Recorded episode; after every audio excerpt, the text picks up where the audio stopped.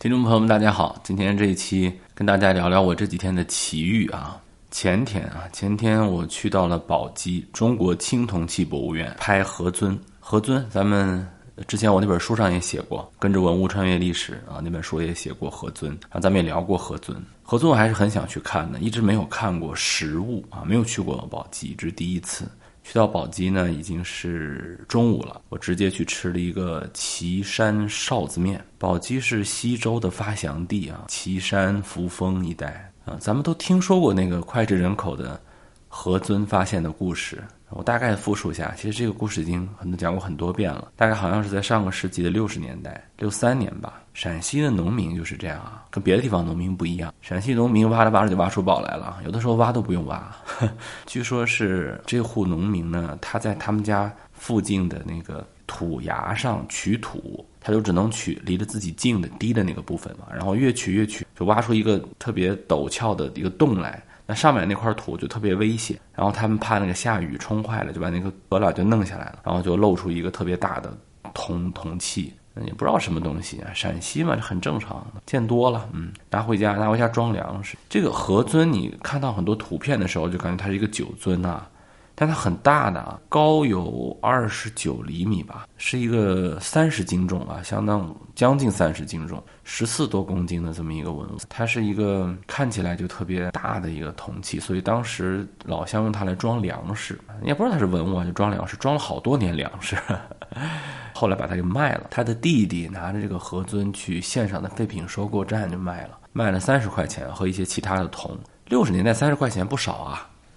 后来是宝鸡市博物馆吧，当时还叫宝鸡市博物馆的文物工作者发现了这个青铜器，您这明显就是一个商代青铜器的那个样子，有饕餮纹呢，看的还是比较明显。然后就花了三十块钱又买回来了，如果不买回来的话，他就跟着其他废铜一块儿就融了铜水了啊。六五年的时候买回来，买回来以后呢，大家也不知道它叫啥，就管它叫饕餮纹商代青铜器，反正就大概差不多啊，青铜尊。后来是七十年代。咱们国家有一批文物要出国展览，这个文物就被选到北京了啊。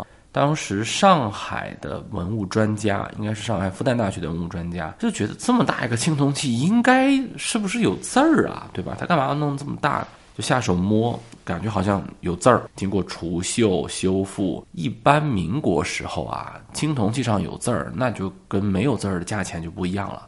民国时期的那个文玩铺子，它一般都是要数字儿啊，一个青铜器，它就摸里头的字儿，有一个字儿它就贵一点，有一个字儿就贵一点。一般一个青铜器上有三四十个字儿，哇，那就很厉害了啊！这个青铜器上密密麻麻、麻麻密密一百二十二个字，后来就有了咱们大家特别熟悉的“宅兹中国”，哈哈，咱们中国邮政储蓄银行现在的那个标志，原来中国邮政的那个标志。就像一个旗子一样，但它其实是一个中国的“中”那个字，那个字就来自于底部铭文的那个“宅兹中国”。宅兹中国意思就是说我要去中国了嘛，我要去中国。但它原来在哪儿啊？在外国啊？不是，就当年吧，西周他们是在岐山、扶风一带发迹，在周原、宗周、镐京啊、丰邑啊，已经有很多的城市了。但是周武王一直有一个想法，觉得。商部落的文明中心那个地区还是文化的中心，还是要去那儿统治的。因为周天子他不想只当周姓姬姓周人的天子，姬姓部落的天子，他想做天下的天子。那么他的统治中心如果放在这个岐山呐、长安、镐京啊，就一带就太西了，所以他要去东边那个地方叫中国。所以当时的这个中国，它是一个地理概念。中国这两个字是在晚清才变成一个国家的名字啊。当时就是个地理概念，后来慢慢它也是一个文化概念，因为那个时候中国确实文化很灿烂啊，这就可能看出来那个时候的人觉得，不是说你占有了哪个领土，拥有了什么刀兵，而是你必须占领文化的制高点，居中而治。但是武王没有实现这个事情，迁都这个事情不是那么容易的，他把这个事情就寄托给了他的儿子成王，还有他的弟弟成王和他四叔啊，就是周公啊，叔侄俩吧，励精图治，在成王十几岁的时候。这个事儿就成了，成州啊，大概是今天洛阳附近的一个城市，在伊水河、洛水河一带就建成了这个成州。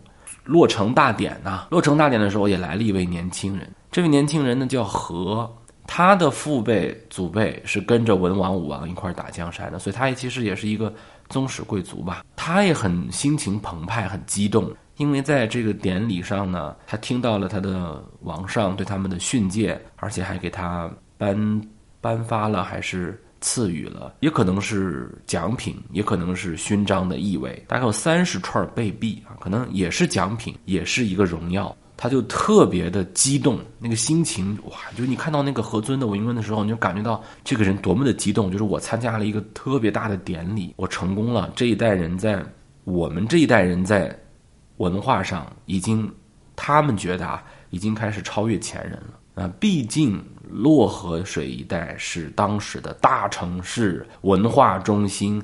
文王、武王励精图治，虽然刀兵胜利，但是真正能够居中而治、统治中国，还得靠我们年轻一辈呀，对吧？还得靠我们八零后、九零后、零零后，是吧？这年轻人很激动啊！回来以后呢，就获得了允许，就弄这么一个尊啊，叫何尊。这个文物去参加那个节目录制，和当地的陕西卫视的主持人啊，其实这个节目是一个多省联合的节目。我之前咱们不是聊天，我去过什么宁夏呀、河南呀。其实陕西早就该去，咱们都知道西安疫情比较严重，啊，好点了，然后就赶紧去。去之前呢，就跟社区报备啊，说我要去西安了啊，是个什么政策呀？回来该怎么样啊？走的时候还好啊，走的时候还行，当时的话没问题。但是这个疫情啊，一天一变，那就赶紧去吧，那不能还有好多省要跑呢。去到了宝鸡没事儿，拍了一天很开心，吃了岐山臊子面，挺好吃的。呃，那个主持人还推荐我吃了浆水面。也挺好吃的。我的理解啊，浆水是不是就是腌菜的那个汁水作为浇头？可能是吧啊，哇，反正当时我去点菜，我说有没有什么小吃啊？饭店说我们有一个小吃五拼啊。我说小吃五拼，我一个人能吃完吗？他说一个人能吃完，因为每一拼呢就一两口。我说行吧，咱们五拼啊尝一下。然后那五拼上来以后，这五个全是面，哈 哈面皮儿、面疙瘩、面块儿，反正都是由面粮食制作成的。凉凉菜小吃吧，好吃是好吃，满满的碳水。第二天呢就要去西安，西安拍什么呢？西安有很多，很多人是不是还兵马俑啊？不是，我们要拍一个也是在教科书里面经常出现的文物，就是那个半坡鱼面纹嘛，叫半坡博物馆。西安的博物馆很多呀。刚到西安，哇，灯火辉煌，喷泉喷老高，灯设设的非常漂亮，那么多网红小姐在那儿穿着汉服在那儿摆拍，大街上人来人往，地铁里面挤得乌泱乌泱都是人，整个城市繁荣热闹。咔，红码了，哎，提醒我明天要赴红码，什么意思呢？给你选择，要么呢你就是在西安当地自己居家隔离，要么呢你就是别动了，在火车站你就返回，你你你。别跑了，你也第二天也别工作了，你就今天晚上就回。嗯，我的天哪！其实呢，也不是说限制你自由，因为他没有马上复红嘛，他是提醒你啊。现在做的很人性啊，是当地的提醒你。但是第二天，谁知道你去到哪儿？比如坐车呀、刷场所码呀。如果这个地方是高风险区，那你就得啊，在西安隔离很长时间。哎，那没办法，拍摄只能作罢。然后呢，我就打了一个车，叫了一个网约车，准备返回高铁站。刚叫完网约车，网约车司机告诉我，啊，本来也接单了，但是后来告诉我小区刚出来被扣住了，我就联系防疫办公室吧，防疫人员把我点对点坐到了高铁，就说你呀回去隔离去吧，那个叫核酸检验码要标红啊，咱不太懂啊，但是回去就会回到当地就会变红，隔离七天，没错啊，现在你们听到的这期节目是我在。隔离的时候给你们录的，我估计最近几天我会更新很多节目 啊，但是就是聊天儿，因为我实在无聊啊，我一个人单独隔离隔离呗。其实西安有很多事情要拍，要拍什么长乐宫啊，要拍什么陕历博呀，要拍就各种各样的东西都没法拍了。本来我还打算着又去西安，我还能去工作一下，因为我在西安还有一些工作，也工作不了了啊。我别一去了，人家把人家变成密接了，那很麻烦。这个返回当地的时候呢，当地疫情也很严重，他需要整个这个流程当中，你不能接触其他人嘛，都是点对点，要把你呢，就是听从安排要送到是这个网格员或者送到那个隔离点，要有人来接你啊，要用救护车来接你。我是坐着救护车来的啊，那救护车很忙，全程的救护车都很忙，因为当地也爆发了疫情，都在转运密接啊，好像还有中学生啊，一个学校爆发疫情，所以我在高铁站等了三个多小时，出不来，那也不能走啊，哇，跟我一起等的人有很多。有从石家庄回来的大学生，就是石家庄大学有很多疫情，酒店都隔离满了，那个学校也隔离不了了，让他们回家隔离啊。然后还有从北京来的，北京来的也也得隔离。大部分人呢被劝返，我还算没被劝返了。大部分人，比如说你来到这里出差了，那就不行，那劝你回去，你就。直接从高铁站就被劝啊！从这两年疫情以来吧，反正阴差阳错也碰到了很多次，几乎要被隔离啊。但是估计就得该有这么一遭吧，嗯，圆满了，对吧？还行，有播客节目与大家相伴，大家也可以陪陪我啊，一块聊聊天儿。哎，但是也有好消息吧？啊，好消息，过两天不就世界杯不就开幕了吗？能能一个人看世界杯是吧？刚才我太太讽刺我，这不正合你的意吗？一个人待着吧，没人打扰你啊。一个人也很没意思，吃也吃不好，什么饭都没有。家里人饭做的好吃吗？也很闷啊。好在我们有播客节目，咱们最后再聊几句天儿吧，别嫌我烦。今天也没什么准备，我特别困，我在火车上也没怎么睡，折腾一晚上我也没怎么睡。来了到那个高铁站，整个人现在是懵的。前两天啊，朋友圈呢，包括很多人呢，就聊这个 C 罗的事儿啊，说 C 罗呀炮轰曼联俱乐部这个事情呢，C 罗的意思啊是说曼联没有尊重他。我也不说足球了，我想跟大家聊一聊，就是个体和组织之间的关系。你甭管挣钱多如 C 罗，还是像我等之老百姓，咱都是打工，都是挣钱。在这两年呢，大家过得都不容易，能生存下来的行业就很不错了啊。有的行业都消失了，像灭霸一样，噗一个响指啊。很多的行业虽然没有消失，但是进入了很艰难的地方，大家都很困难。你们觉得啊，在这种情况下，个体和组织之间的关系到底是如何啊？你们怎么理解个体和组织之间的什么所谓的忠诚啊、面子呀？嗯，有人说 C 罗没有敬业精神，那如果说要是不发牢骚，是不是就是有敬业精神？啊，咱们先不说人家 C 罗发的是不是牢骚啊，是不是别说话就是有敬业精神？换句话说，什么情况下你愿意不说话呢？有些公司突然辞退员工，有些公司逼着员工辞职。如果给到的那个补偿足够，我觉得也就不说话了，是吧？或者说有公司呃有的员工人家很聪明，自己能跳槽，有好的下家儿，那人家也懒得说话。但有的时候吧，我不知道人家 C 罗说的对不对啊？这曼联的这种东西咱可说不清楚，有没有尊重他？曼联有没有尊重 C 罗？我不知道啊。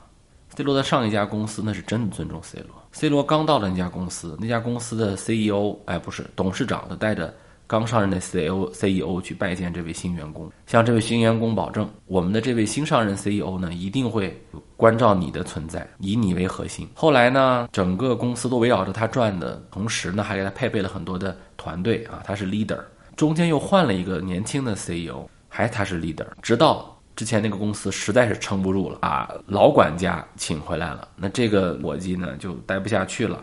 但是还是给够足了面子，互相客客气气的分手。钱挣的是真不少，其实还能挣更多，也是赶上疫情了，没有挣更多，他就去到了现在现在这家公司。这家公司据说是他的事业起步的公司，他在之前的两家公司都干得不错，他可能觉得来了这儿以后，我还是核心团队、核心业务的领导者、参与者。但是后来发现呢，这家公司的董事长都换了，老 CEO 也走了，来了几任新的呢，也尿不到一个壶里去。他觉得受到了欺骗，我特别理解 C 罗，真的。你甭看我这么穷啊，C 罗那么富啊，但是我是觉得作为一个个体啊，我特别理解这种状态，不容易啊，真的是不容易。那个小玻璃心碎一地啊！我不是说 C 罗做了就对，但是我觉得 C 罗这个事儿吧，咱们也都可能会发生，也可能会遇得到。有时候自视过高是每个人，我不讲犯的错误啊，都可能会有那么一点点吧。能对自己有一个。恒定稳定的评价就不错了。要是能对自己的评价时刻保持动态的监测，不断的调整，那是真不容易。C 罗今年三十多岁啊，在运动员领域呢算是高龄了。但是作为一个男人嘛，觉得三十多岁可能还不想输给二十多岁小伙子这个事儿，我也十分理解。但是不饶人呢，有的时候就是这样的。大家有没有这样的经历？就是曾经你在巅峰时期很长时间，但突然过了三十五。或者说你过了某一个年纪，或者过了某一个阶段，你觉得你还是你，你觉得你可能比原来更强，但是就是不知道为何很多事情你就做不到啊。然后人家那个组织呢，肯定也不是为了你家开的嘛，那肯定也得对你态度发生变化，你就会有种咱们也别说背叛吧，肯定会有种失落感吧。C 罗现在挺失落，那你们怎么面对这样的事情呢？我觉得这个不是不算中年危机。老觉得自己是二十多岁的那个状态的危机，但其实你已经不是二十多岁了。可是三十多岁的人呢，包括有的人四十多岁，他都觉得我跟二十多岁没什么区别，我身高没有变，如果保养的好一些的话，我皮肤看起来还是很不错，状态很不错，没有皱纹，经常也被人叫小伙子。如果你还有点啊时尚感，还想打扮打扮自己的话，那更臭不要脸了。关键是在这个领域你干了十年了或者十几年了，你拥有了二十多岁的时候还没有的自信，你要上天了，对吧？什么都见过了，荣耀也有了，不想承认你已经开始从巅峰走下来。你觉得别人对你的很多东西都是背叛，就是他不像对待二十多岁的时候那样对待你了，那你觉得是背叛。所以我也理解 C 罗啊，所以很多人让我聊聊 C 罗的话，理解他。但是时光匆匆匆匆催人老啊。你看有些人就特别的懂得那一套，低调是吧？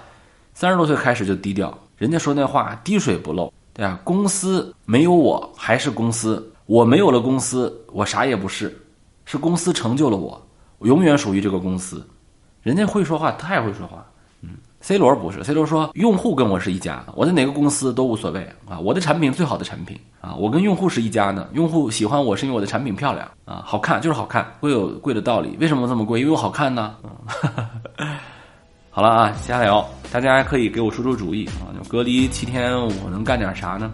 所以这两天大家就时刻保持关注吧啊，有什么话题咱们都可以聊一聊。这期我也懒得剪辑了，摆烂了，不想剪。好，下期我们再见。